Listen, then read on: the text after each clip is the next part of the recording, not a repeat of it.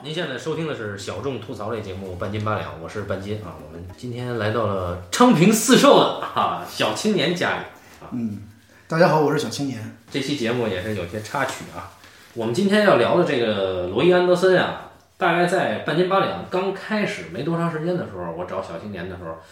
我说你想不想就专门录一个导演？他就提到了罗伊安德森。我们这个节目是二零一五年开的，是是吗？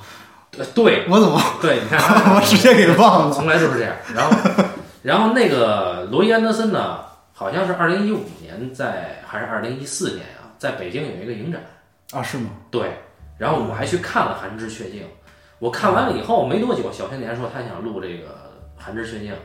但是我拒绝哦，我那时候是刚看，对我记得是啊，我拒绝了，因为我看不懂。我因为我这我当时在 MoMA 看的《寒枝雀静》，我当时看睡着了，睡得好香好香。啊那你看那个，你不是看那个那个塔科夫斯基也睡着了吗？对啊，就是凡是这种大师级的我都能睡着了啊，专睡大师啊。对，然后然后时隔这得三年过去了啊嗯，啊，我们这回说录点什么呢？我一看，哎，小青年家里墙刷点墙漆啊，哎，我说有点意思啊很像那个安德森电影里边的场景，是吧？啊，我来我说来看看来看看，我说那来一趟大老远的录个节目吧说录个什么呢？我说咱们干脆把三年前的这个账给了了，嗯，当然当时我没有说三年前那个，我就知道他肯定不记得。那个，我们就聊一聊罗伊·安德森。为了录这个节目啊，我们两个也是先后把罗伊·安德森能够在网上找到的全部作品都看完了。基本上是全部。对，就只要能在网上找到，我们都看了，包括他的那个有一个纪录片啊，就是就是对对对对，他是人生人生如是。对人生如是，那是记录你还活着这个片子的制作过程对。，然后其实，在那个二楼的声音，呃，后边也紧跟着一个纪录，但是那个纪录片没有资源。啊，对对对，那个那个，那是一个正规的纪录片，对那那个人生如是有点像花絮。对对对对啊对，但是已经已经已经够用了。对对对，但是我们我们我们做节目向来不求功课做的全啊，就在前昨天吧，昨天那个红毛跟我说说他手里有这个罗伊安德森的几部作品的，带他自己导评的那个蓝光。啊，但是这个时候我们我今天就得来了，这日期改不了。我说那算了，我说算了。我我记得是那个很多年前第一次看那个那个《寒枝雀静》的时候，就我忘了看了什么版本，就是说看完之后呢，他有一个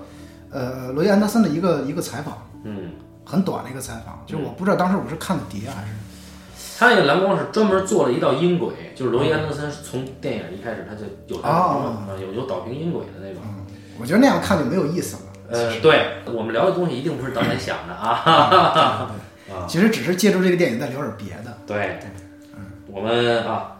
长话短说啊，那个一节目改成两周一更啊，大家啊，大家需求更强了啊。其实我觉得节目改成两周一更呢，就是说你可以单期节目录的时间长一些嗯，啊，然后呢，可以不是，然后让让让听众听的时候呢，比如说你要录一个两个小时的，听众可以一星期听一小时哦，啊，那不就相当于这个每周周更了吗？两个小时，嗯，两个小时我剪起来很辛苦啊。我们我看吧。嗯，那么罗伊安德森呢，一开始啊，我看《寒枝雀静》看完了以后，我就哎没什么感觉。这次呢，我是从他的第一部影片一直看到《寒枝雀静》。嗯，这次我也是。啊，当时我就是你你说要聊《寒枝雀静》，三年前的时候，我就以为我说罗伊安德森，我感觉他应该是一个新导演，因为《寒枝雀静》，哎，我觉得哎，就是他，以前没看过这对种东西，对，就是当时我看的时候也是，我说这个人我不知道，哎，对。你之前不知道，就突然之间有这么一部电影，非常特别。对对对对，啊。然后我记得从网上就查到了他的那个就是二楼的声音，就是当时我记得那那就是我看的时候，那个时候网上他的电影资源非常少，嗯就只看到这两部，嗯，啊，所以当时想聊，其实幸亏当时没有聊，我觉得，对，后来没想到这个人其实早在七十年代，呃，六六十年代初期，六十年代嗯。已经在拍了，就七十年代是他的第一部长片嘛，嗯。七零年的时候。嗯。啊，七零年是他第一部长片上映。嗯，就我们都知道，他一部电影拍好几年。对，啊，我没想到，我靠，这人拍的这么早，没想到这人岁数已经到今年七十多了。已经七十多岁了。对，跟侯孝贤差不多。啊，嗯，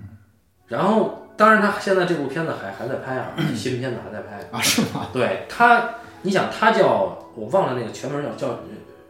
人性什么人性什么三部曲，啊，对，人性什么三部曲？对，就是呃，七年拍一部嘛，两千年拍的《二楼传来的歌声》，对，然后两千零七年我记得拍的是《人生你你还活着然后二零一四年是《寒枝雀静》，这都是上映时间啊。对对啊，然后你这个我们我们就是简单谈一谈啊，那个大家也可以要想详细了解的话啊，比如网三部曲的名字，你都可以去网上查。对，然后就是说我们这这期节目呢，就是嗯，第一个是尽量不不去谈这个电影的，不不对这个电影做评论的，因为因为关于这个电影很好的评论，包括导演他对他自己作品的这个叙述和他的解述，在网上都能找到。对，导演已经自己解释的很清楚了。然后这这些电影我没有见过有太好的评论，都是写的很悬的那种，啊，对对你你也懂，就是那种啊。啊，对，对对对，对我就不想说了啊，我们也就不用说了，我们主要是聊聊我们，我们先先说说我啊，我当时我看看那片子看睡了以后呢，呃，这次我主动提出来要聊这个，其实我还头挺大的，我怕我再睡啊，现在就经常精力不济嘛，我就就就很紧张，我就开始，我先从他第一部开始看吧，啊，等于挖了一个大坑，然后第一部看呢，我一看，哎，这个绝对睡不了啊。对，小娘们儿不错呀，哎，小娘们 太美了，我靠！哎呀，那没见过这么美的，我受不了了。这是一一一想一想这个我就受不了，哎呀，哎这呦，太美了。然后，呃，他拍了一个很纯很纯的一个啊，当然了，结尾就不纯了啊，不是藏了很多东西了。人家上床有什么不纯的？不不，结结尾不纯，就是他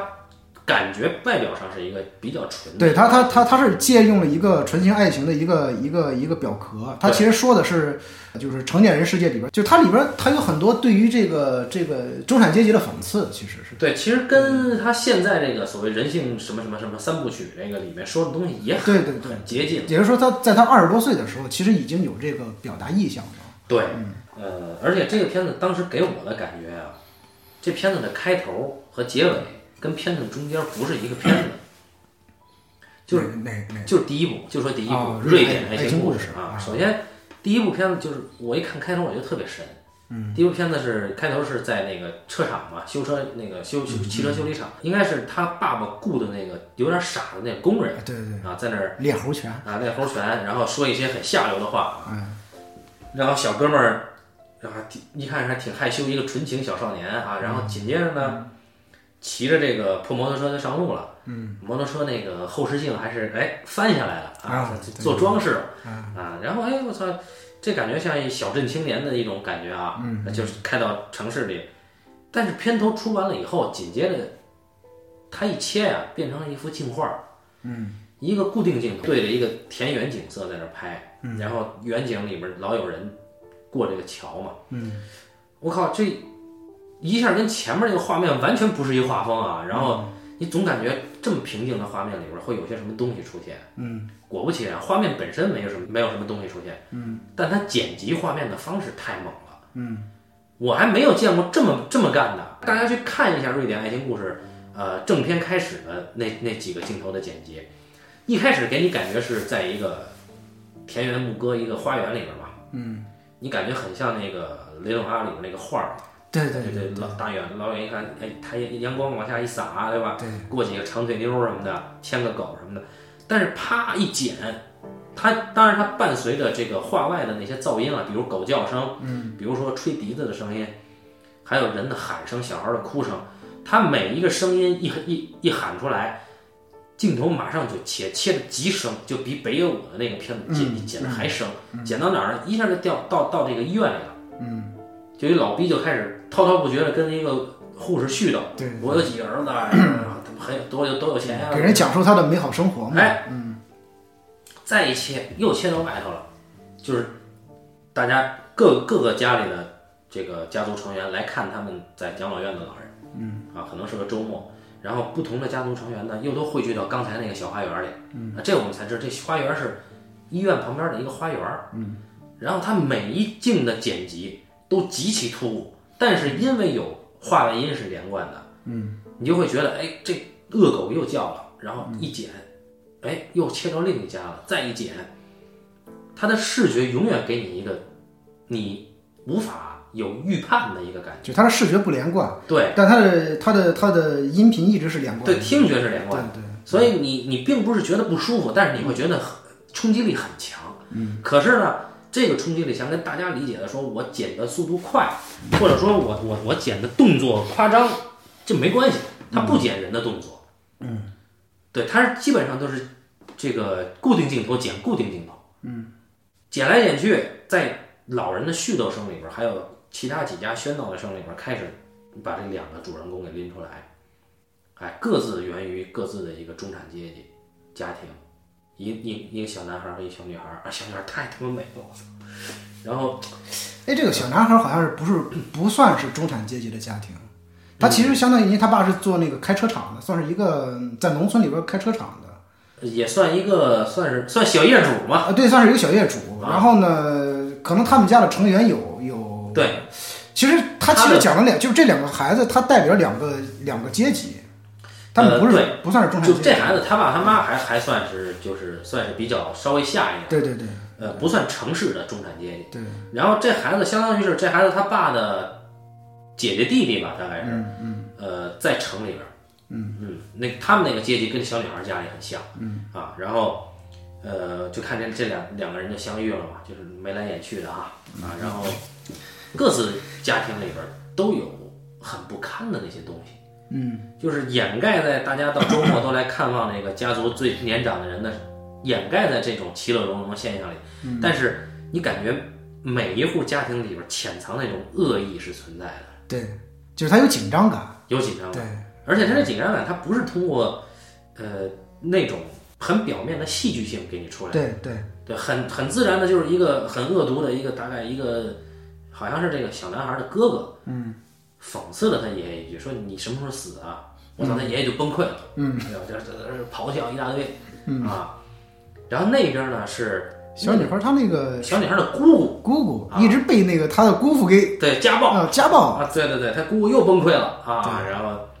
你感觉这个这里边 一定有一些这个瓶颈底下的这种隐藏的潜流，对。哎，然后接着就就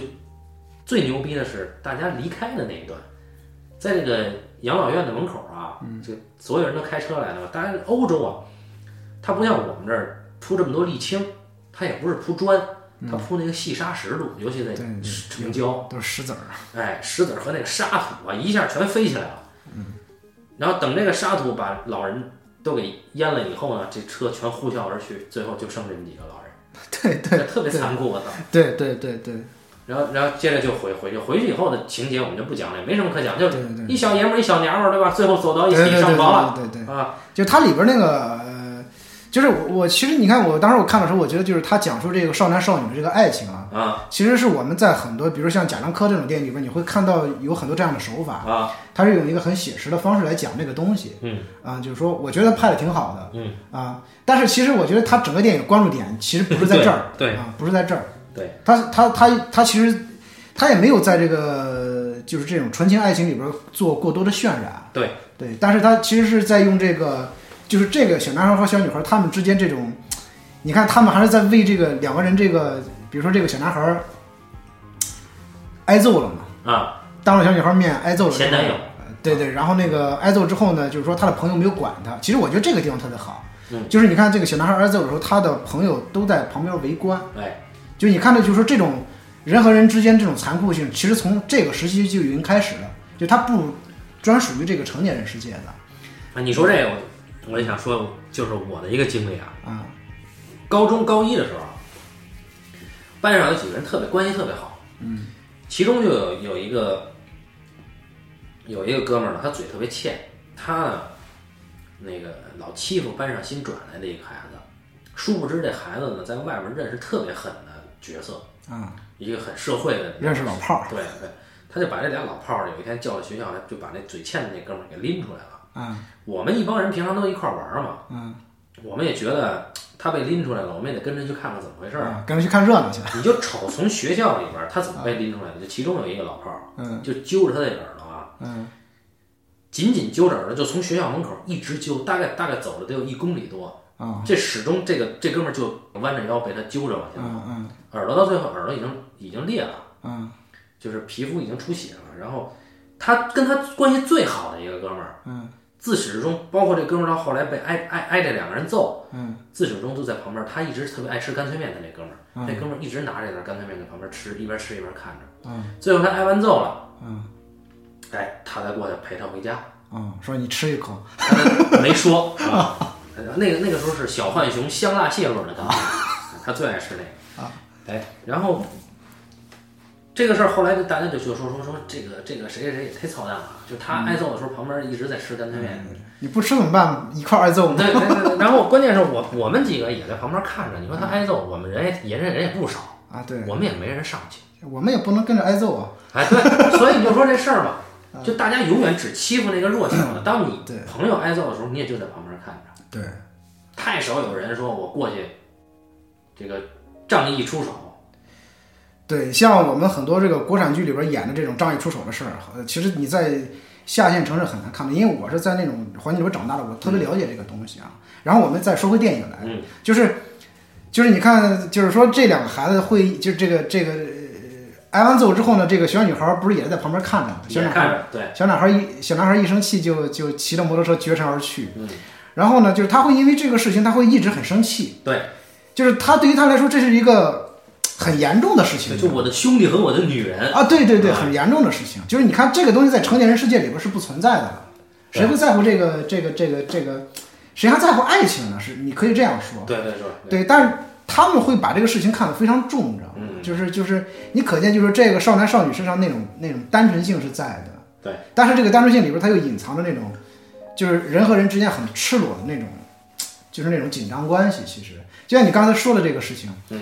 就是不是我们关系不好，是确实我在那个时期，我们我也没有能 能力去营救，我只能在那啃干脆面。我操！关键是你没有那个勇气。啊，对，就是，所以说你看那个呃罗伊安德森在他第一部电影里边，他其实就是在他就已经在强调这个这个这个很真，很真实的东西了。对对然后你就看，其实他其实真正要讲的是那女孩的家庭的问题，对对对对不管是他姑姑还是他爸，对，他爸和他爸特别牛逼，对对吧？他爸我操，平常开一个，他爸他那车那开的那车吧后边老带一斗儿啊，对，是一个旅行版的，其实就是旅行版，但是对，他是那个现在的旅行车呀，是斗儿和那车是连在一起的嘛。嗯，他那时候那斗是专门挂了一个斗，对对对啊挂了一个斗，对特逗。因为人家整天也不干嘛的，然后他爸呢戴一眼镜儿，啊，胖胖乎乎的，但是呢显得特别的，呃整天呃穿的人五人六的，嗯，还在家里老弹个钢琴。对，有一天这小女孩呢就把这个她爸妈要出去，小女孩就把这个小爷们儿约到家里来，对他爸就就啊端出那副家长的架势，你将来打算干嘛呀？啊对不知道啊。听说你是一个你是个吉他手啊，对，你会什么什么吗？对连说了好几个，啊我就我操，我就以为他爸是个音乐家，啊，对，结果一看接下来一幕，小女孩全家去参加她爸公司的一个典礼，嗯，他爸特别紧张，一个表彰大会，对他爸特别紧张，一开始是有两个傻爷们儿在那唱歌唱美声，两个人对吧？对对，他爸特别紧张，你就以为他爸接下来得弹个钢琴啊，是不是？这是不是一个什么歌咏比赛啊，或者什么？再一看不是，他爸他妈过去念稿去了，对，给人颁奖去了，念上台之前那汗出的，我操，太没见过世面了。没想到他爸是这么一个小角色对，啊！就是他是一个，他爸是一个冰箱的推销员，哎，对，然后呢，公司元老级推销员，对，但是他其实，在公司里边是属于那种不得志的那种那对种那种人，就让他颁个奖，对。啊，然后颁奖就大概上了台就说了念了几句词儿就下去了。嗯，这个角色呀，我们到后边到这个呃，他后边那几部，对二楼传来的歌声啊，对对那里边就有对就有这个你很你会经常看到，就是说，他其实在他第一部电影里边，很多的就是这种人人物的这种，呃，就是他他他着重表现那种那种人物的性格，他会在后期的电影里边，他会直接抽离出来，对对对啊，当然，这这个这个片子伟大之处还是在于，就是到最后嘛，就是小女孩去乡下，乡下小男孩的家里，对，他爸爸那那那个那个晚宴的时候，对他爸妈其实还是很率真的。那个应该是是什么万圣节吧？万圣节，对万圣节晚宴，然后他们在一起过，就等于是他爸妈全家和小女孩全家都被请回去了。对，然后在那样一个郊外，又有湖嗯啊，又有森林，又有一个木屋，那大家觉得很美好啊。但是这个时候，我操，瑞典人罗伊安德森呀是出身于他是学戏剧的，啊，然后大家知道北欧戏剧有多狠啊！我相信听我们节目的里面的很多肯定有不少人去看过那个斯特林堡的父亲，就瑞典戏剧的那种毁灭感啊，嗯，他到最后一定会出点什么就极端狠的那种东西的，嗯，你就这会儿就来了，嗯，果不其然，就是哎，大家都去聚会啊，他爸一一定是小女孩的爸，一定是装孙子，对对，他爸晚到的，对我公司忙嘛，对不对？结果他爸傻逼呵呵的从那个 车上搬下一个冰箱来，对，结果他妈用不了，然后让他们男孩他爸给骂了，他爸？男孩爸傻逼，然后我操，他爸其实也明白，就是一直在讽刺他，对，他爸对后后来就是就用不了嘛，啊对用不了，操，反正是骂了骂了一句，骂了一句，然后我操，特别没面子。嗯，然后小女孩的爸就这他妈还行吗？我是什么人？你们一群臭乡下人，连冰箱都用不起。然后他爸一个人去跑湖边去了，啊，骂骂咧咧的就一边走一边一边骂，说这个我女儿将来是要让所有男人拜在她脚下的啊，所有有钱的男人都要拜在她的脚下，我女儿将来要统治世界。一边喊着这句话就走到浓雾里了，这人就没了。对，我操！本来大家说是去夜钓的嘛，夜去钓鱼嘛，一看没了，这人赶紧找吧！我操，在湖边啪啪坠湖。哎，这时候特别有意思的一个插曲是，小男孩小女孩去谷仓里边滚床单去了，哎，这帮大人傻逼呵呵在那儿找一个人，关键这人没丢。最最他妈逗的就是那个小男孩他爸在那喊半天，啊，旁边那就在旁边呢。出来了，对对对，这个跟他们后边那几部，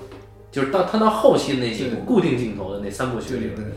哎，就能看见这这特别逗的这种构图就出来了。嗯，然后啊、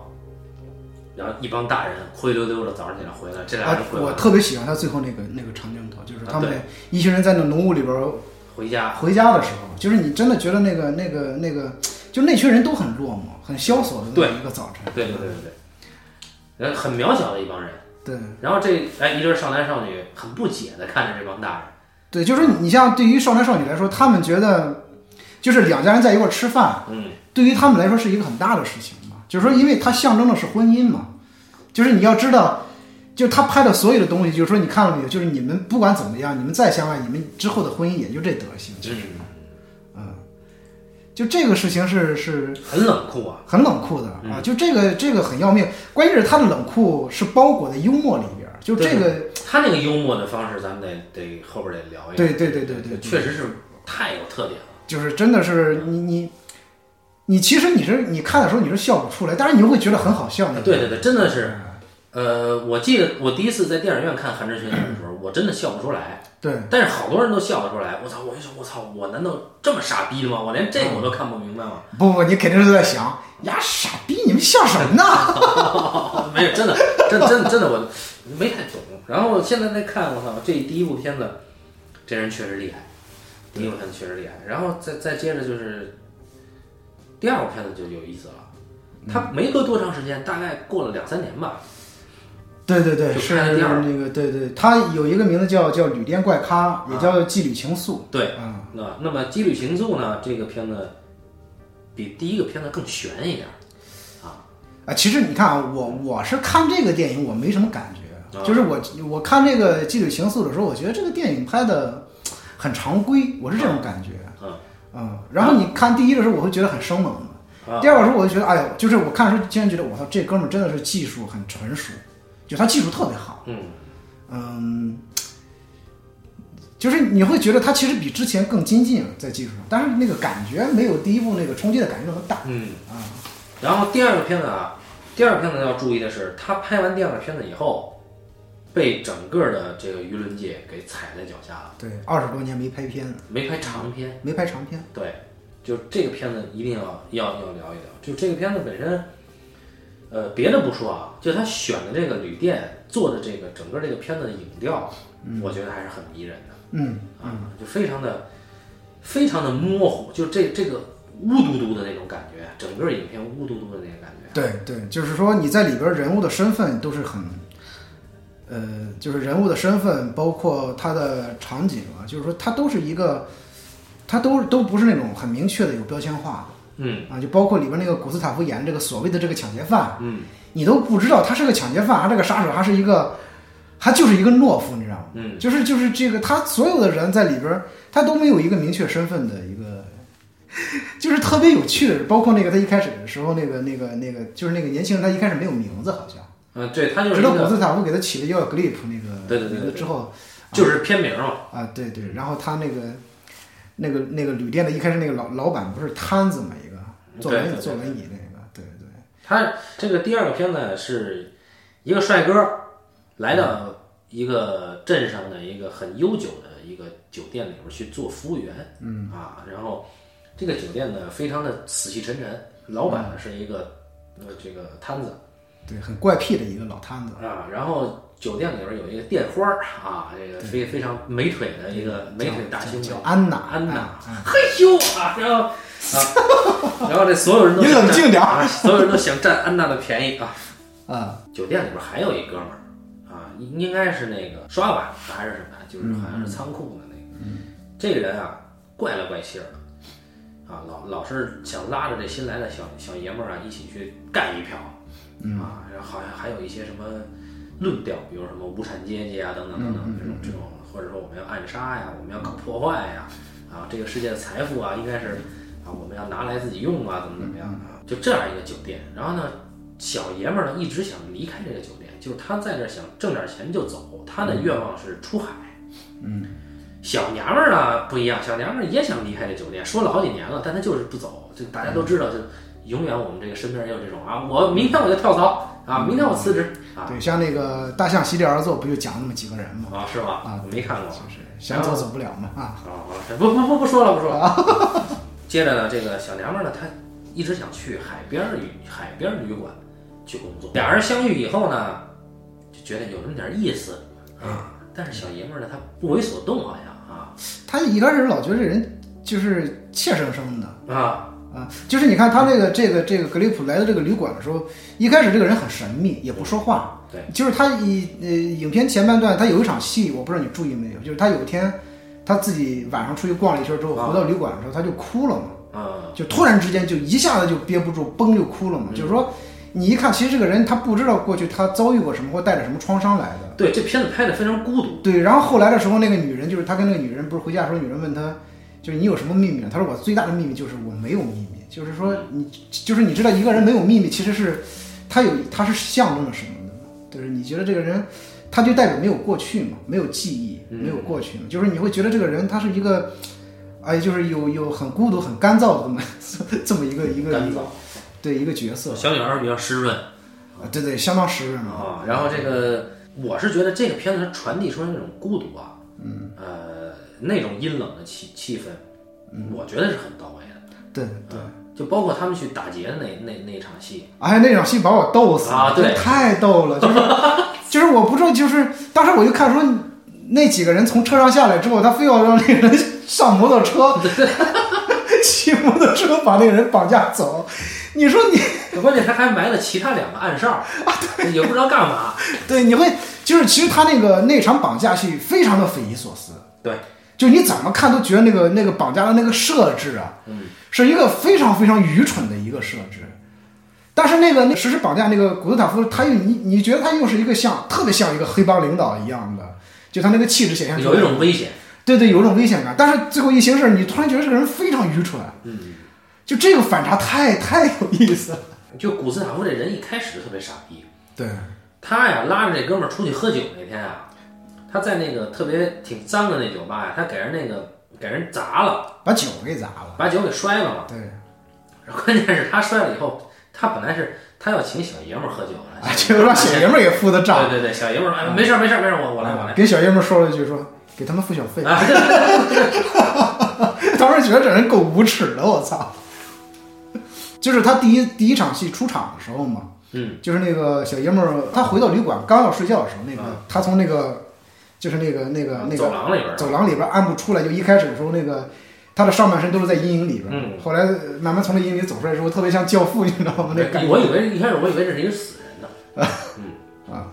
对，安德森后来的电影里边老是会出现这个死人，嗯，然后这片子 到哪儿就坏了呢？其实小爷们儿跟小娘们儿告别以后啊，到这儿这片子都可以。嗯，他非得到最后追到海边儿，啊，你觉得后后来海边那些戏都是多余的？对，我觉得是多余的。嗯嗯，其实他要说的东西就在前面。最好的一场戏是这小爷们儿半夜离开酒店去去游轮去那个游轮走了一圈儿，嗯然后再回来。嗯我觉得就完了。嗯，但是这片子说实话啊，他让我想到谁？他让我想到安哲的有些片子，嗯嗯，虽然说不是那么像啊，因为因为安安哲主题很呃，他那个气质很像。对，但我觉得他比安哲拍的细得多。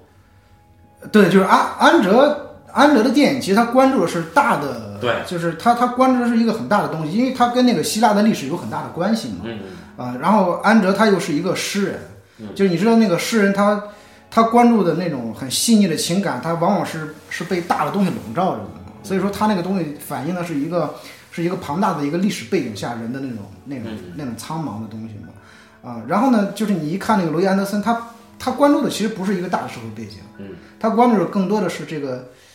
就是这个群体，他他不告诉你这个社会背景是什么。这个群体很难的活着啊。对对对，他他就是你甭管是生活条件好还是生活条件一般的那种人，都是你都会觉得他生活的很绝望嗯啊。这片子是一个非常有特点的片子，就是嗯不说它好坏，嗯，但是看完了以后你不会忘了这么一片子。拍的挺好，我真的觉得，呃，就是你知道我我我，因为我《羁旅情》的是我比较靠后看的，因为一开始找资源没，就是我那个下那个资源呃下了好几天才下下来，那个，所以说邓医生那个《羁旅情》的是我最后一个看的，嗯，就之前那电影都是按照时间线来看的，嗯，然后呢，就是说呃这个是最后看的时候呢，我再翻过来头来想，就是觉得，你看他在他在这个前两部电影的时候。嗯，就这前两部长片就已经奠定了他的这个作为一个叙事性导演的一个地位了。就你从这前两部电影，你可以看他的技术已经非常好了。就是说，他作为一个叙事电影的一个导演是已经很真的是非常厉害了。对，他再再接下来拍会拍成什么样呢？大家不知道了。对对对对对嗯对，对结果我操不拍了啊！然后这片子之后呢，我就开始看他的短片了。他主要是拍广告，短片也是靠后九九十年代才拍的。对对对对对，嗯，其实我后来想，他他后来电影其实一定是受到广告影响很大。这个嗯待待会儿咱们谈到后边儿是再说。哦然后短片呢，就是呃，因为他很早的时候其实拍过一些，就是有点像是你感觉像学生作业的那种短片，也能找得到。比如说最早的一个叫你说他六十年代拍的，对对对对对，去去看儿子的那个那个那个那个片子，啊儿子回家什么的。就走访儿子，就是好像是啊一一个爹妈去城里边看他的儿子和是儿子和儿媳还是儿子和女儿啊？嗯。他爹就一直在，就是整个短片就是他爹一直在挑他儿子的别扭，就说说你这个在这儿好吃懒做啊，怎么怎么着，就就这人絮絮叨叨絮絮叨叨没完没了，一直在说这个相同的话，上了饭桌还在那儿说，最后片就完了啊，就说他爹怎么数落儿子这事儿啊，就他们大老远去看儿子，他爹就一直在数落他，啊，就这么一个短片，还有一个叫取单车，就是一男一女。就应该是一夜缠绵之后，嗯。啊，这俩人在那吃早饭，嗯。吃早饭的时候呢，这个女的不知不知道为什么就非常伤心，啊，嗯，然后男的就安慰她，后来呢也没安慰什么所以然来，那男的就说说我哥要把这间房子给我了，嗯，然后他就这男的就说说走吧，说跟我上班去吧，就我该上班了，我得去取这个 单车，嗯，他那个单车呢放在阁楼顶上，嗯，然后他就去俩人去帮他把单搬单车搬到楼下，他就骑车上班去了，女的就看着他骑远，嗯，完了。都是非常生活化的对话场景。嗯，哎，这两个片子是等于是在他在开始创作长片之前拍的两个片子。嗯，就是我没看，但是我听您的叙述，我觉得特别像像像卡夫卡的一些那个短篇小说，对，非因为卡夫卡的短篇小说是那种非常短，短的可能就一段话。嗯，就是我我我记得我就是我最近不是也在看他的小说嘛，然后就是我看他那个那个那个很多短篇小说，有的就可能有的两三句话就是一个短篇小说，有的是一段话，或者有的是呃一个章节。就是我后来看的时候，其实呃，就是他其实那个那个就是他早期嘛，嗯，就是非常早期的作品。就是他写那个东西的时候，他其实不是在写小说，他其实在做一个小说练习，就是他在学习怎么去写一个场景。其实是，就是你说这个，我特我觉得他他那个东西特别像在训练一个，嗯，就是一个场景，就做一个场景的一个电影训练似的。对嗯对后来就是你说的那个九十年代，对，他创作了那个大概两三个短片。关于艾滋病那个瘟疫降临对对对，还有一个荣光的世荣光的世界荣光的对对对对荣光的世界，就那个时候他的个人风格已经已经出出出现雏形了。尤其是那个瘟疫的那对对对，出现雏形，就是我特别喜欢他那个荣光的世界那个短片，啊，而且他那个时候短片是用胶片拍的，非常有那个就好像是用，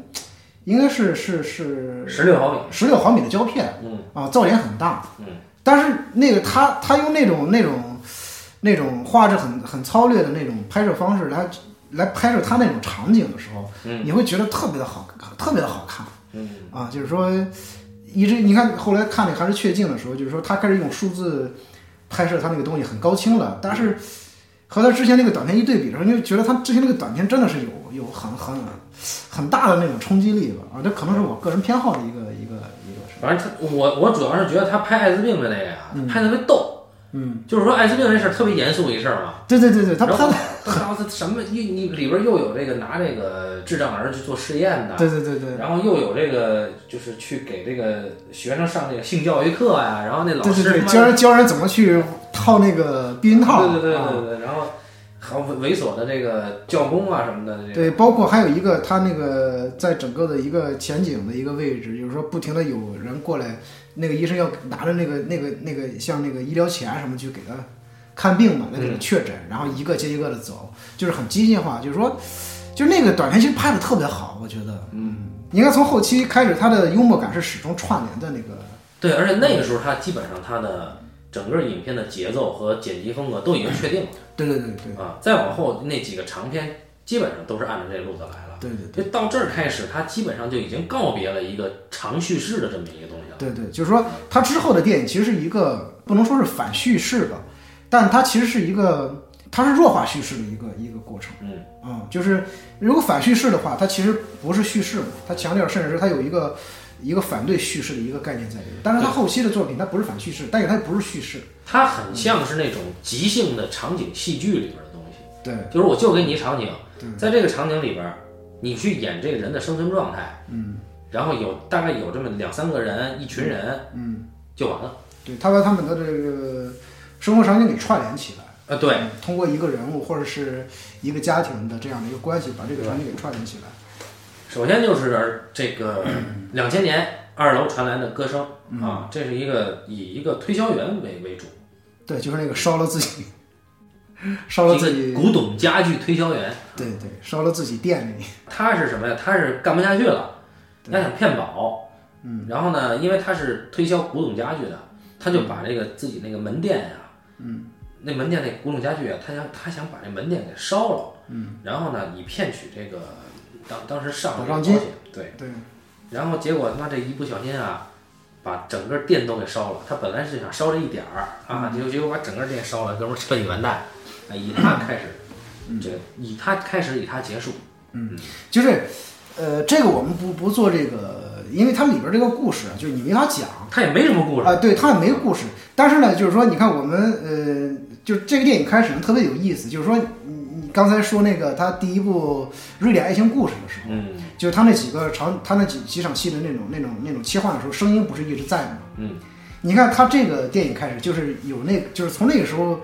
开始的时候呢，他这个思路就已经形成了嘛。你看，在这个二楼的声音里边，就是说，整个的背景音乐是？背景音乐就是那个堵车的声音，嗯始终在堵车，嗯，一直一直是在堵车，就包括那个，就是那个推销员他儿子跟一个流浪汉在街头说话的时候，那么静的一个早晨的街头，你依然能听到那个那个堵车的那个声音。嗯啊，就是说那个拥堵的那个声音是贯穿始终的，是作为他电影的一个背景音乐是贯穿始终的，其实是。那天我我不是咱俩发微信，我不说嘛，我说前两部电影的时候，他是一个他是一个导演的身份，他是一个作为一个叙事呃一个导演的身份，就是说他在拍电影，嗯，然后从其实从呃二楼声音开始，他他他的思维方式完全是一个艺术家的思维方式，嗯。啊，就是我记得那个那个呃几年前，你跟那个谁一棒录那个《至暗时刻》嘛，我记得是。至暗时刻啊对，好像那个一棒说那个敦刻尔克适合放在一美术馆，美术馆里边去啊什么，就是这个我是严重不同意的。为什么呢？呃，因为我觉得那个就是首先，我觉得敦刻尔克是一个典型的一个一个叙事电影，就是包括它的这个这个这个电影语言。第一场戏我觉得特别好，嗯就是因为它里边你看讲了三条线嘛，嗯第一条线是空间，第二条线是时间嘛。嗯。啊，然后他怎么讲空间呢？就是说一开始这个士兵出现的时候，就是法国士兵出现的时候，是在巷子里边。嗯。然后这个巷子拥挤狭窄，然后呢，他从这个巷子里边来回穿梭的时候，然后呢，不时的会有暗枪打过来，然后呢，他辗转腾挪，然后最后越过盟军的这个堡垒，越过高墙，越过盟军的堡垒，最后来到海滩时候，这个空间一下变大了。有一个拥拥拥挤的那么一个空间，然后，呃，隐藏了很多危险的这么一个空间，它一下变到一个开阔的空间里来，就是说它有一个空间变化。但是你知道人物这个心理空间的变化吗？就是说，他来到这个空旷的空间里边来，一开始时候他的心情是雀跃的，嗯，就他的心理空间是大的，随着这个空间的，就是物理空间的转变，他的心理空间也在扩大。但是呢，紧接着而来的是。这个大的空间不断的在压缩他的心理空间，嗯，就是他他要怎么才能够上那个救生艇，跟着那些英军一块儿逃走了呢？所以他要想尽一切办法，然后混到那个英军的队伍里边去上那个舰艇，嗯啊，然后结果舰艇被击沉了，然后他就一直躲在那个栈桥的那个那个下边那个木柱子上面啊，就是你看他不停的在用这样的一个空间，就是说他交代那个法国士兵的时候，不停的是在用各种各样的空间，嗯，来影射这个人物的心理空间的，嗯嗯啊。然后我觉得就是说，这就是一个典型的用用视听来去讲这个讲讲讲人物和叙事，所以说我觉得是一个典型的一个一个电影的一个就是就是一个正经的叙事电影。对叙事电影的一个方式。然后，呃所以当时我就觉得，我说罗只有罗伊安德森的电影才适合放在放在艺术馆里边去展出，就特别是像《二楼的声音》啊，《寒之确境》啊，包括他的短片什么的。当然，从我们从豆瓣的这个友邻评分可以看到，就一棒先生给罗伊安德森所有的电影都是五星嗯啊啊，这么高呢？啊，这么对很高，对对，我反正我我很难给到五星啊。二楼传来的歌声，我我觉得是我最不喜欢的一个，嗯就因为我觉得它这里边的东西非常的直白嗯啊，就虽然说我看不懂啊，但是我觉得它的东西就是摆在那儿，就我就想说这些东西。嗯今天要是我，其实我最想聊的是，呃，为什么一开始我看《寒之确境》会睡着？嗯然后包括为什么我到今天我依然不喜欢这三部曲？嗯我可以承认《寒之确境》非常伟大的一个片子，也能打动我，但我就不喜欢。嗯我其实我是想在我们聊的过程中，我找到一个结论，就是为什么我是这样的。啊啊对对对，一来就是我觉得在本能上，我给电影在我这儿框了一个框子。啊啊！我觉得罗伊安德森这个东西，可能在我这儿不是我认为的电影。对对对，就是那天咱们俩微信的时候，就是你大体一说，我就知道你那个意思了啊，啊。然后我今天就特别想问，就是你的电影启蒙嗯，是哪一部电影呢？你你指的启蒙到底就是我指的启蒙，就是说它不是说你看的第一部电影，就是真正电影电影启蒙，就是从那个电影开始，让你开始对电影有了认知西部往事。啊。就是你看你的，就是我跟你说我的电影启蒙是什么？我的电影启蒙是安达鲁狗，哦是一条安达鲁狗是我的电影启蒙。所以说你看，哦，就是呃，就是我们从这个最早这个对电影的认知上，其实是两、啊两个思路的。那不一样。啊，对，是两条思路的嘛。嗯所以说，呃，当然我不是说对呃安德伦呃就是安德森这三部曲有有多么好，就是多么高的评价，我对他其实也也很一般。嗯，但是呢，我知道就是就是他在这个环节里边他是有贡献的。嗯，啊，就是他对电影是有贡献的，让你他让你看到了电影的另外一种存在的方式。尤其是我在看这三部曲之前，我是先看的那个纪录片，就是那花絮，就是《人生如是》嗯我要如果不看这个纪录片，我不知道还有这样的导演。嗯嗯就因为你看《人生如是》，它讲的是，呃，二楼传来的歌声下一部片子叫《你还活着》这部片子制作过程。对对，整个的制作过程。那么你就知道罗伊安德森他制作的理念是什么？就是他其实并不是要求，他甚至不要求我实景拍摄，对，我棚拍，嗯但是呢，我要求我一定是一切可控，就是我做的那个东西，我哪怕去画，嗯我要画出来我认为的那个东西是那样的，嗯，对，然后就包括他的那个嗯对白台本，他都是临时写。啊，对他临时写，对，临时写，然后这就更即兴戏剧了，就是，呃，我给你一个强的情境，就在这个情境里边儿，你你会做出什么样的行为对对白来？嗯然后他的对白其实都很都很幽默，尤其是我觉得呃你还活着比二楼歌声我觉得要好看的，对对对，比那个好看，因为你你还。活着一上来那那大胖姐多逗逗啊！我操，对对，而且二呃，你还活着，我特别喜欢一场戏，就是那个那个那个那个女主好像也是叫安娜吧，她不喜欢那个米克嘛，那个那个摇滚乐手，安娜安娜，就是她她说她做了一个梦，梦见他们俩结婚了。那那个跟火车一样啊，对对对，那个房间像火车一样，就是说他们俩在那房间里边，就是你看到他那个窗外的远景一直在移动。嗯，后来这个房子来到一个站台上，然后然后那个那个那些人那些那个人拥挤的人群敲开窗户，然后米克就米克就问说你们找谁？他说安娜在哪？他们说都安娜在哪？他说在里边。然后安娜出来之后，就是我看那场戏的时候，我就觉得就是你会有那种嗯呃很感伤的感觉，就是你知道这个人，就是他这个女孩喜欢那个男孩，她她想渴望他们之间有一个结合嘛，就是说她对爱情的一个向往，对，已经到了一个什么样的地步呢？嗯就是说她已经到了一个就是就那个理想最后都已经变成了一个妄想，啊，你知道吗？就是说那么多人去祝福他们，是一个多大的一个妄想啊！你想想。这很像是少女时代追星族对对一个梦，对对对对对，就是你变成一个万众瞩目的一个人，就是你的爱情被被所有的人祝福，这这都变成一个妄想了，你知道吗？但是夸镜头一切回来，他他就在那个回到酒馆，他就对着镜头说：“他说我昨晚做一个做做完这个梦之后，我就特别爱米克，怎么着？”这个时候，那那个那 个那个酒保酒保说：“梆一敲铃说最后一轮最后一轮拿酒了，对对对马上就要关门。”要点最后一轮了赶紧点，对对对对，就是就是他他有一个梦幻和这个这个现实的一个照应极，其冷酷这孙子，对对，非常冷酷。然后他就制造出那种极强的那种幽默感来，对对对，他幽默感是实际上是在这个落差里边。对他在那关键是前面还铺了一场酒保的戏，酒保一边摇铃一边骂他们，嗯啊，你们这群他妈的没不回家的王八蛋们啊，就在这他妈的泡我的酒吧什么的，最后一轮点酒赶紧他妈点啊！啊，那那场戏是什么？是胖大姐，胖大姐是有有有抑郁症，嗯，对，就就是到哪儿都感伤啊，然后操，这个我这就是胖大姐一直是满酗酒满腹牢骚嘛，对嗯。到哪儿都抱怨，胖大姐太他妈逗了，我操！嗯呃，人生如是讲的是拍摄拍这部影片的花絮，嗯就你其实那场就刚才小青莲说的那场火车进站那场戏，是罗伊安德森花了大笔墨做的一个梦境。对对对，而且也是他最得意的一场戏，呃，对，嗯。其实外边那个景色是手绘的。手绘的啊，然后那个是在全棚拍，然后他是把两个棚做了一个组接，对对对，组接，啊，一一个棚作为火车，一个棚作为站台对，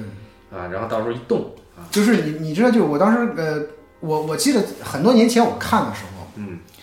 我就觉得哇，呃我操，就是这个，就是他的美术太牛逼了，你知道吗？嗯。然后就是前前两天又重新看的时候，就是我我一可能是因为去年去年去年嗯 给伊登伊登拍电影的时候，我给他做美术，就是说一下子你可能我现在在看电影的时候，我特别会注意这个电影美术这一块儿，就是说置景这一块儿，我突然觉得。我操，真是就是就一下你能知道这个这个难度有多大，你知道吗？嗯嗯就是你知道，在我们国内的这个电影行业里边，就是置景能做的很好的极少，嗯，真的是极少的。就是说，呃，就是你你你包括整个的这个行业里边儿，所谓的这个美术和置景是没有专业的。这首先你得这么看，就是，呃，国内很国内的所谓美术置景也好，它它是一个，它是一门生意就是他们的这个这个人员基本上过去都是干建筑的啊，对，什么的，就是说他们没有这个它是一个承包工程，对对对对对对。然后你你看这个的时候，你会觉得他们这个行业里边每一个人都是艺术家，是在创作，是在创作。就是说我看那个，所以说我就那天看那个看那个《人生如是》的纪录片的时候，我就马上给给给半斤发一个微信，我说你一定要看这个，嗯就我看的特别兴奋，因为我觉得，就它整个制作过程里边每一个环节都会让你觉得是雀跃就是人在里边是不断创造创造东西的，你知道吗？是非常雀跃的那么一个。对，首先你大家得想这个，就是我在背后置景的这个透视关系，因为它好多东西就是一个景板、景片而且它还有前景贴片，啊，对，就是它制造这个视觉落差，它有的那个景，就是说一个在这个画面里边是后景的东西，它其实在前景贴的片。对，你的景深怎么做这视觉的错错视的这个东西。对啊，啊，这个你在今天看来，这手工其实这个其实在过去好莱坞最早的时候电影它都是这么拍的。对，但今天你看，就刚才你说的国内的这个，它这种承包工程的这种东西，就是我直接给你找个景儿，或者说对。我在棚里给你搭一个，对。但我不会说我去手绘一个，我操，对。手绘一板子，那你其实这个相当于人工比较高，对，但是国内的那个说我给你找景儿，那个人工也高，但它高的地方不一样，对。这绘，是值钱。对，你像去年的时候我就做了手绘嘛，嗯。因为因为那个置景师确实是太弱了，所以最后我就亲自上手做了置景师。对对对对，就这个片子你会看到哦，罗伊安德森他对于呃他对于表演啊，或者说他对于整个他影片里面那些控制，嗯，那种要求是跟我们、就像平常就是我们谈电影所谓的这个所谓的这个控制不是一个概念，对，嗯。就是他的他的那个东西你会感觉，其实他要的是一种失控的东西，嗯，但是失控的东西又是在他他他又事先他是想的很清楚的情况下。对。他去给你一个失控的东西。对。对，当然你也会看到他在现场发火啊，嗯，就是都是临时演员，我操！临时演员，而且他比如说他会，你他那个里边交代一个，你比如说他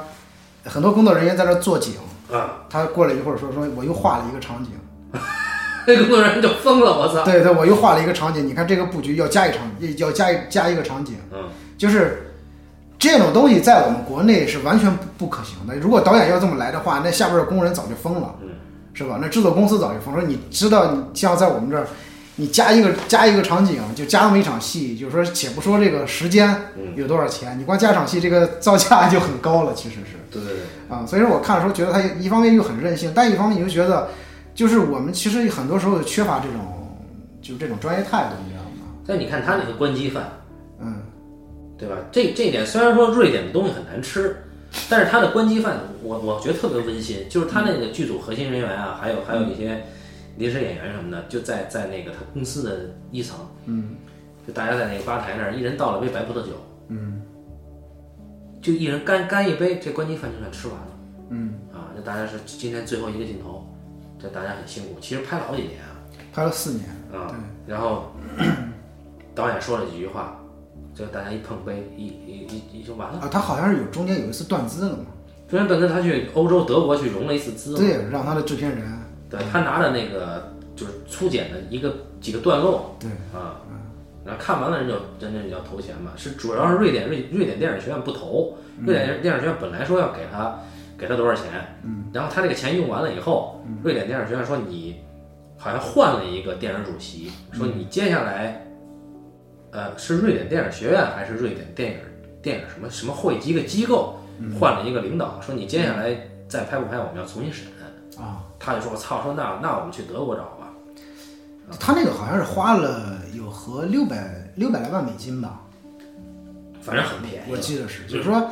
我我当时看的时候，我觉得我操，六百六百万美金，那其实挺便宜的嘛，不算很高价，但是他的就是你看他的制作水准，嗯，如果说在咱们国内拍这么一个制作水准的一个电影，它起码这个资本得上亿的，我估计就几千万起码也得有了吧。就是三四千万肯定得有了。对对对，然后就是你就会觉得就是这个不可思议嘛。你找对剧组的话，对对对三四千万。对，然后找对剧组几几十亿，对，然后然后就是我其实想说的什么，就是说那个刚才说他不是拍了几年广告嘛，嗯，就是我觉得他后期的电影为什么受广告影响这么大？就我们知道广告，就是广告，我们看到的广告，其实你仔细观察的话，就是说，呃，所有的人物在广告里边是人物，呃，人物在整个的，就是这个镜头里边是前景的，嗯，就是你会看到罗伊·安德森的电影里边，所有的人物都是都是那个人物前置的，就人和景有一种对。剥离的感觉，是吧？对对对对，他会把呃人物前景，但是你会看到特特别有意思一点，就是我我现在看他的电影，我特别注意他后景的人物在干什么，啊，你知道吗？就是说他后景的人物其实特别有戏，就是当前景有一个人在那嘟嘟囔囔说话的时候，对对对对对，你会看到他的后景里边的人物会很荒做很荒诞的事情，或者是你会觉得很滑稽，嗯，啊，就是说你看他用一个空间把人给隔绝开，隔绝成一个前和后。嗯，前景的人物说的那些匪夷所思的那种那种话，但是那个话都很有道理，就是你仔细听的话，就特别像他那个有一个心理医生，啊，我我干了四十多年，对对对对，我觉得这些人都是一些呃怎么着怎么不够宽容的小心眼儿。对对，小心眼，就是说他就怎么怎么着，怎么怎么着的去，反正就讽刺这些人。但是后景，你看后景的，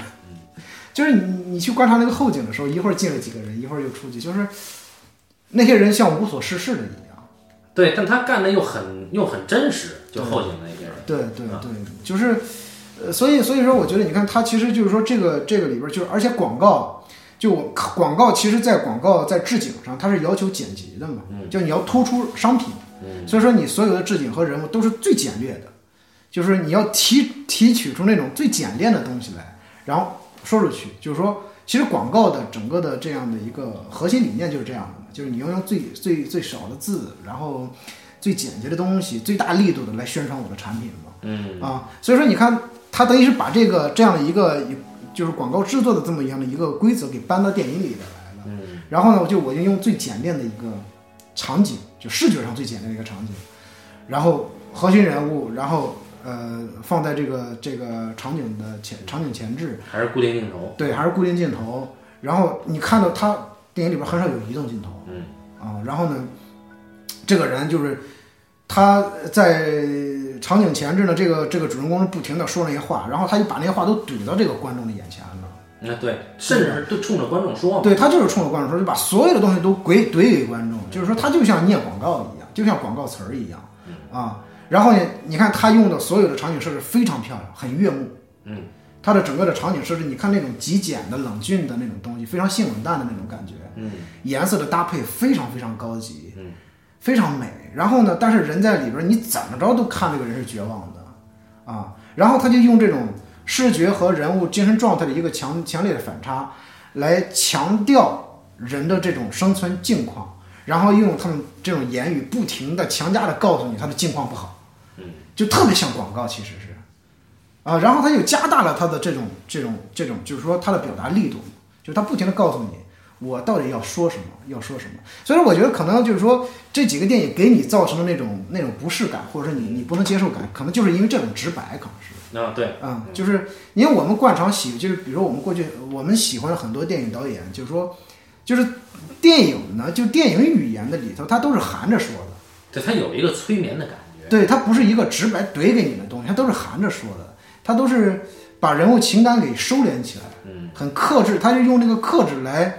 来告诉你他内心的那种人的那种那种那那种那种情感模式的，其实是啊，但是这个不一样，这个全部都释放出来。就你像那个大胖娘们儿，就一开始的时候就就是一开始就嘟嘟囔囔，不 关键人家还唱上了，你知道吗啊，吗？对对，还唱的挺好听啊，对对对对，我操，太他妈逗了！去咱婆婆家吃饭，啊哎呦说婆婆你真真贤惠，能烧这么一手好菜，啊但你家就是一虐待狂。啊我操，他爷们儿在这坐着也不敢说话。啊！对呀、他说：“你知道你为什么是虐待狂吗？你说你家烧这么多这么一桌好菜，你他妈倒这啤酒给我们喝的是无醇啤酒，操！”这婆婆说：“你什么时候结婚呀？”啊，他说我是不幸的，婚姻是不幸的。太他妈逗了那个，我就说二楼传来的歌声啊，嗯，他要表现的东西特都特别的主题化，对对，就比如说他找了一个小女孩儿给推推下悬崖那个，对他整个从他那个电影的最后就是四分之三处往后，就是那个主人公叫卡尔吧，那个那个古董家具推销员，啊他遇见这基本上都是死人嘛，对，是吧就？从从火车站开始，哎，对对，叫 Miss，，还有那个年轻人，那个俄国年轻人俄罗斯的，啊，对，最后包括那个他最后的那场戏，那个小女孩出来的时候，对，就是那个那个那卖耶十字路口，卖耶稣像那个那个商人走掉之后，然后卡尔走到那个镜头前置，说了几句话，一回头，后景出现的所有人都是都是死人。嗯，然后就从那个草地里边全都翻出死人来了，草了，对对对对对对对。然后就是你是觉得哇，这个哈很什么？包括那小女孩，他们拿那个小女孩做祭祀的时候，嗯，哎，那场戏拍的真的是挺挺，就是那种那种那那个固定镜头真的是太美了，就是漫山遍野的人。嗯嗯看着一个被处死，嗯，然后呢，就是说，你看他们其实生活，就是说那个，就是你知道什么时候才会祭祀一个一个活人呢？那一定是这些人过不下去又没有解决办法的时候。对，他们背景是经济危机嘛，对，嗯嗯，对，这个在今天可能我们就不说这个了啊，在今天这个这个这个这个，嗯啊，就我们就不说这个了。然后我们主要是说这片子，其实我是觉得二楼这个片子，那也是他第一次就开始用这个有意识让所有人大白脸出来嘛，就像那个啊，对对对对对，他特别强调那个装饰，就是说，你看他用那种大白脸，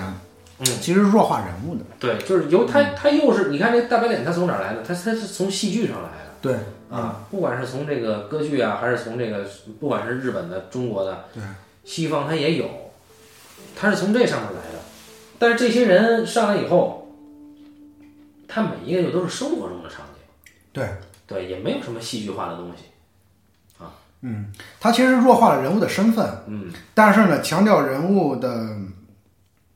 就是人物的焦虑嘛。嗯。啊，就是你发现，就是这个人，你只知道他是胖子，他是瘦子，他是个男人，他是个女人，他是个老人，他是个他是个年轻人，但是他们的面因为画了那个那个大白脸，就是你无法确认他，就这个人，就是你没法从他面面貌上来判断这个人。嗯。啊，他其实弱化人的一个一个，他其实弱化人的一个社会身份的一个人。然后呢，但但是他又不听去说他不好的事情，就是你看所有的出现的人物，就没有一个人说我很 happy。对，尤其是包括什么诗人，诗人那个一直在哭对对对。啊，然后诗人弟弟和他始终他始终和嫂子啊，对他始终他始终告诉我们那个叫什么来着？啊，叫坐着的人是安安坐的人是可爱的。啊，安坐的人是可爱的。对对对啊，这当然这里边也有这个啊，好吃不过饺子啊，这个啊嫂子这个事儿啊啊，那个我没看出来。啊，俩人都都都一起吹吹这个啊啊，吹吹笛子是竖着的，对对对对，然后。就它里边隐喻性的东西又又感觉又又比较生，反正我是不喜欢这片子，我觉得你还活着是是很不错的，嗯尤其你还活着到最后，他他又来了一个轰炸的这个东西啊，嗯，就是他在这里边，他经常会有一些就这种控诉纳粹，嗯，或者控诉这个种族灭绝这个行为的这种东西。嗯，就是里边不是有一个哥们儿是那个嗯呃被电刑电死的一个哥们儿啊，啊，他一开始时候出场的时候，他不在开着车在拥堵的街上，跟面对着观众说说说我做了一梦，做了一个梦嘛，就是因为他当时不是在餐厅里边不小心把那个餐具都周下来之后，那个桌子上画了两个纳粹标志。哦，啊，哇，那个桌子上有两个纳粹标志嘛，对，然后紧接着，呃，他就被人带到这个刑讯室去了，然后一群人坐在这个玻璃后边看着他被处以死刑嘛，对对。那我们再说这个《寒枝学静》，《寒枝学静》其实我觉得比比前两部的这个温暖感多了，就是两个一直在推销很蹩脚产品的推销员，他也推销不出去。嗯嗯，两一个胖子，一个还有一个是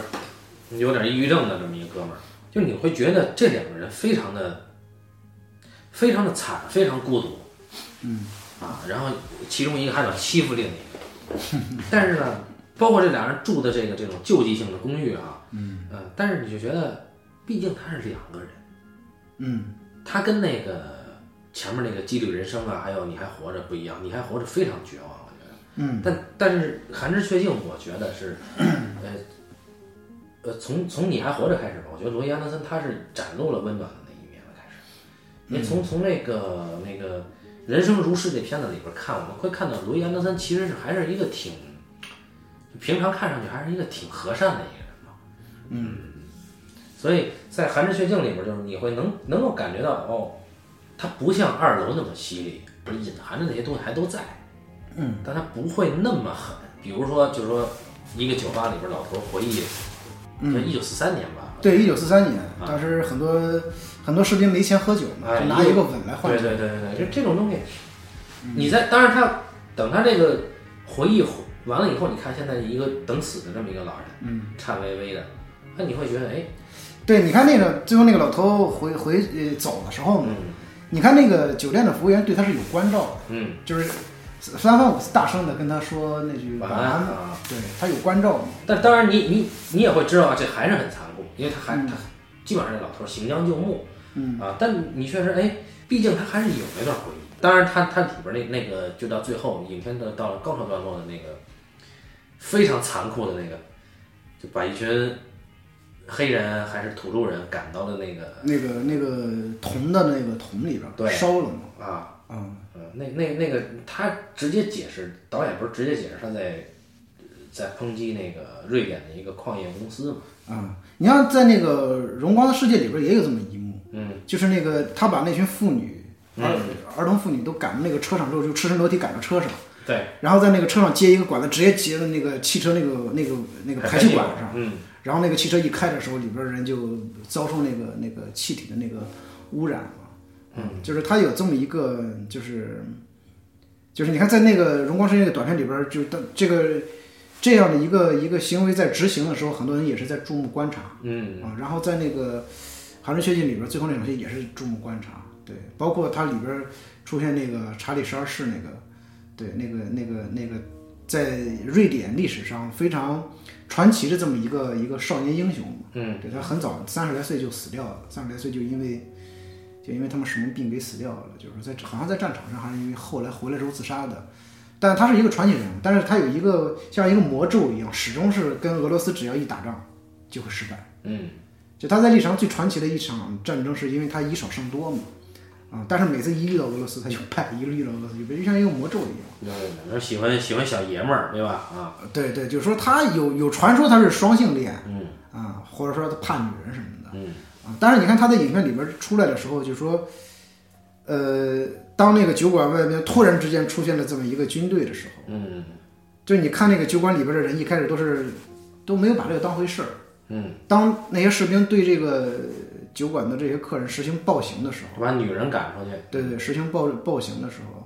就是你会觉得那个呃人很快就融入到这个气氛当中了，嗯。就一下子就是他从一个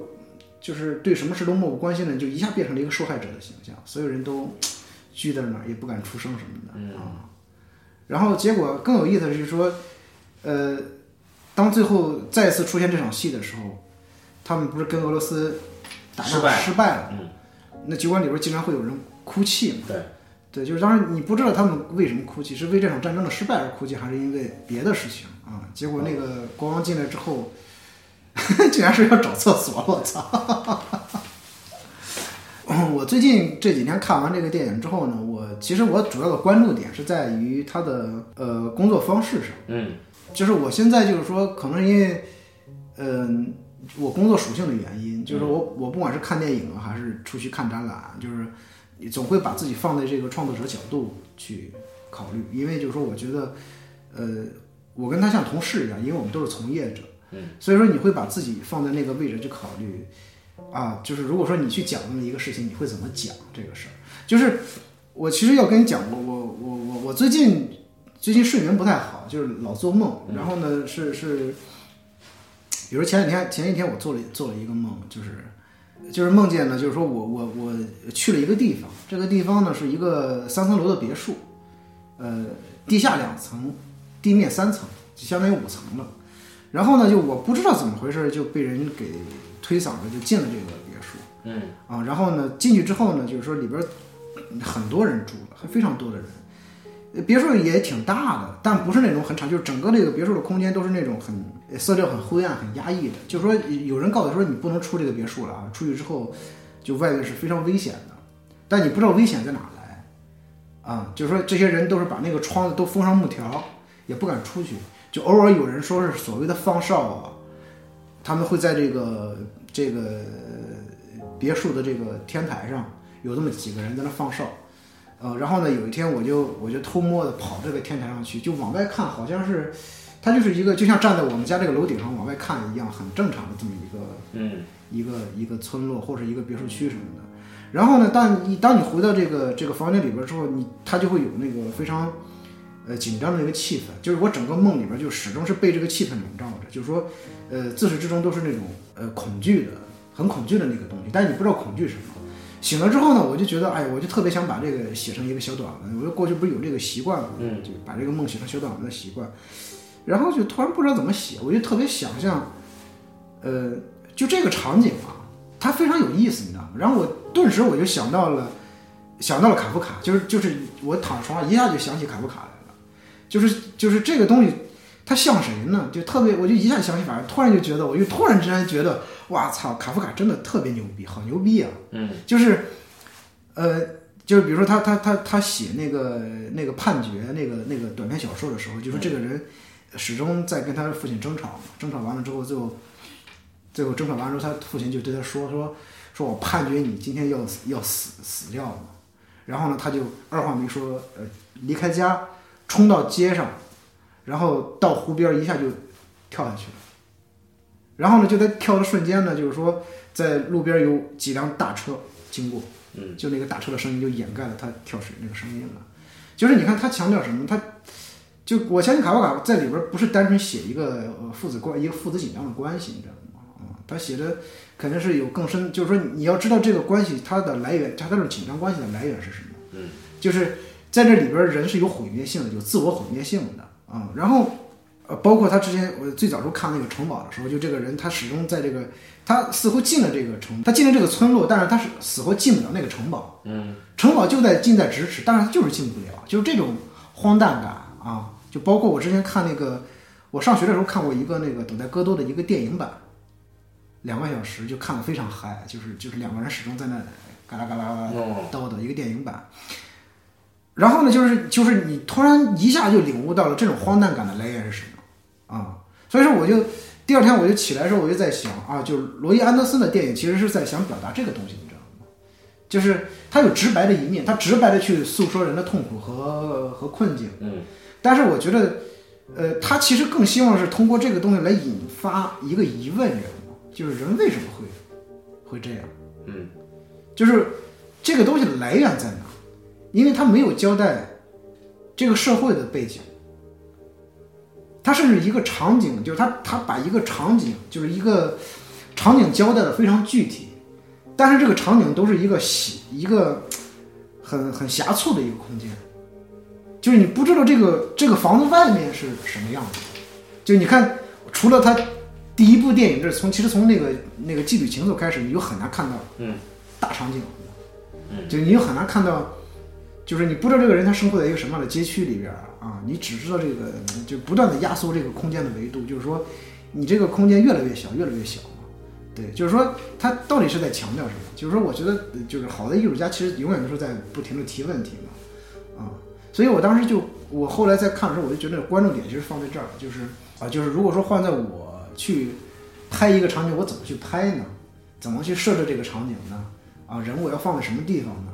啊，然后你才能够把你想要说的这个东西给说说出来或说清楚啊。所以说从这个角度来看的时候，哎，我觉得就是说你观看罗伊安德森的时候，就特别他后几部电影的时候，就一定是要跳脱出那个嗯，那个电影认知来，对，经典的，啊，对对，你才能够才能够进入他的这个这个讲述模式。就就其实其实纯粹就是说你对他的这个表达方式，啊，对，有没有那个共鸣吧，或者说是，嗯，对，就是我，比如我看了《人生如诗》那纪录片之后，我才知道啊，就是我为什么兴奋？嗯，是因为就是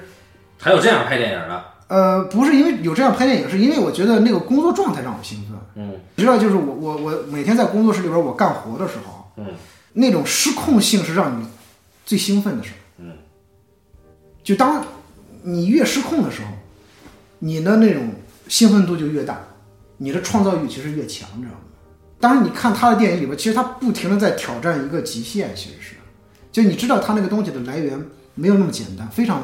就像那个那个那个呃，你还活着嗯。那场那场那个那个安娜做的那个婚礼的那个梦那场戏，嗯，他将两个影棚接起来，你知道那场戏的完成度非常难，其实是。嗯。啊，你我觉得就但凡换一个电影导演，都不太可能这么做。嗯。啊，可能除了像豪尔佐格这样的，就但凡换一个电影导演，可能不会用这种，他是用了一个很笨的方法去去拍这种嗯啊，你你知道这场戏在整个电影里边，这场戏也就几分钟的一场戏，但是你的整个的这个，你要知道你你你制造这么一个场景需要多少人？好几个月呢。但是你看他他那个，你要说从现实层面上，如果除了 CG 的话，嗯，他也只能这么做，对因为他他认定了他一定要拍那个梦境，嗯，是吧？我因为我当时看那看那个电影时候，我还在想，我说那个时期的电影特效技术应该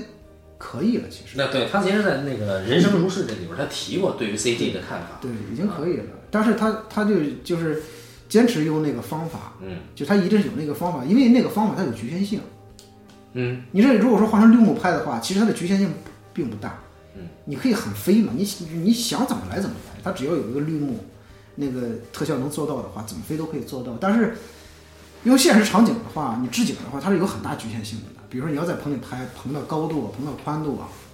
棚的长度，它都是有一个局限性。它肯定要考虑我在这么短这个距离之内，怎么能让这个火车像走了很长的一段路。嗯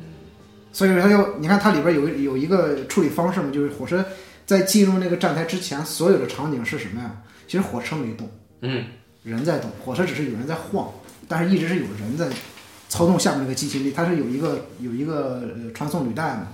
然后上面粘着树和路灯，然后那个履带一直在转动什么的，就是呃这还得算计那时间，啊，对对对，就是说，你看它它其实是用了一个非常传统的那种拍电影的方式，就包括后来飞机轰炸对对对，拍了一个很不传统的一个一个东西，嗯。很不电影的一个东西。嗯。啊，所以说我觉得它这里边其实有一个有一个就是有一个思维置换的一个东西，就是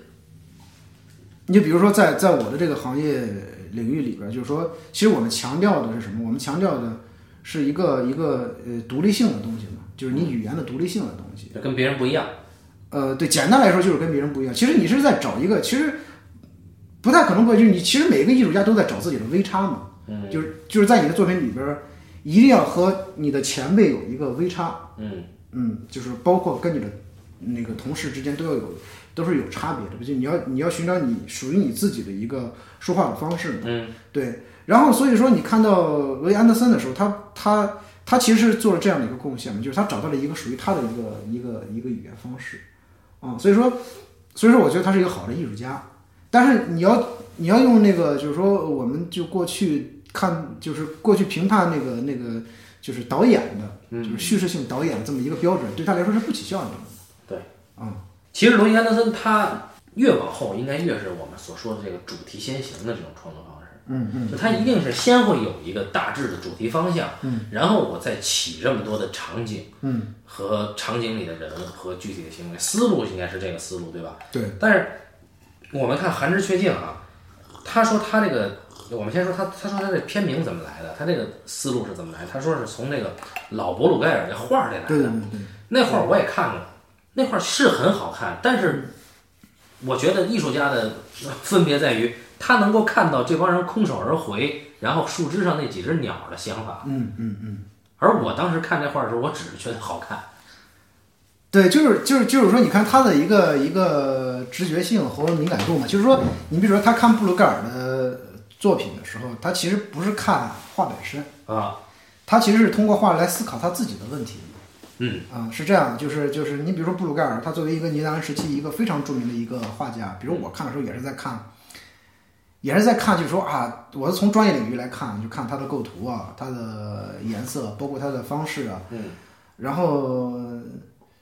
因为只有只有一评一一评人才会去才会去更多的关注这个作品的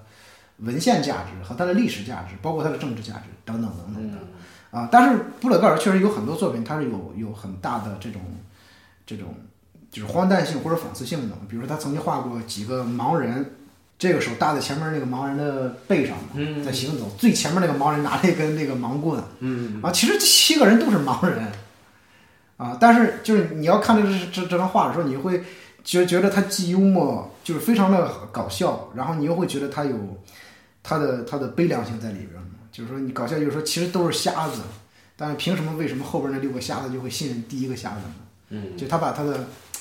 他的他的他的所有的东西都交给了第一个瞎子啊，第一个瞎子就是一第一个瞎子信奉的就是他手里边那根拐棍儿嘛。啊，就是说他这其实就是一个荒诞性嘛，但它里边又有一个无奈性，就是你你这个这样的一个，就是你怎么去破解这个，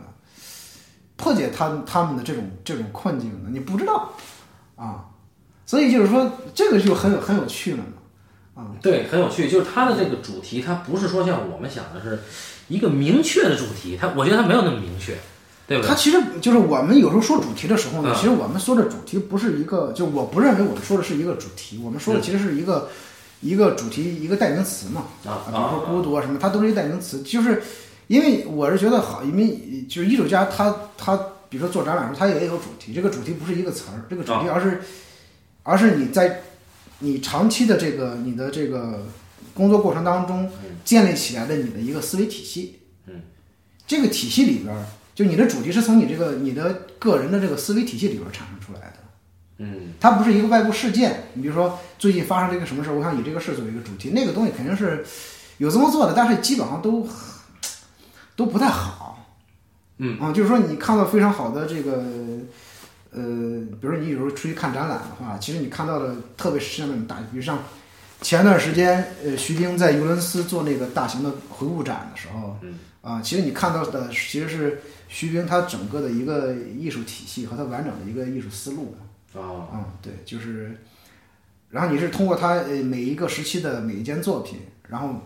按照时间线看看他作品的累加和他变作品的一个变化，你总结出他作品背后的这个艺术家本身的他的一个思维模式和他个人的一个一个体系，对。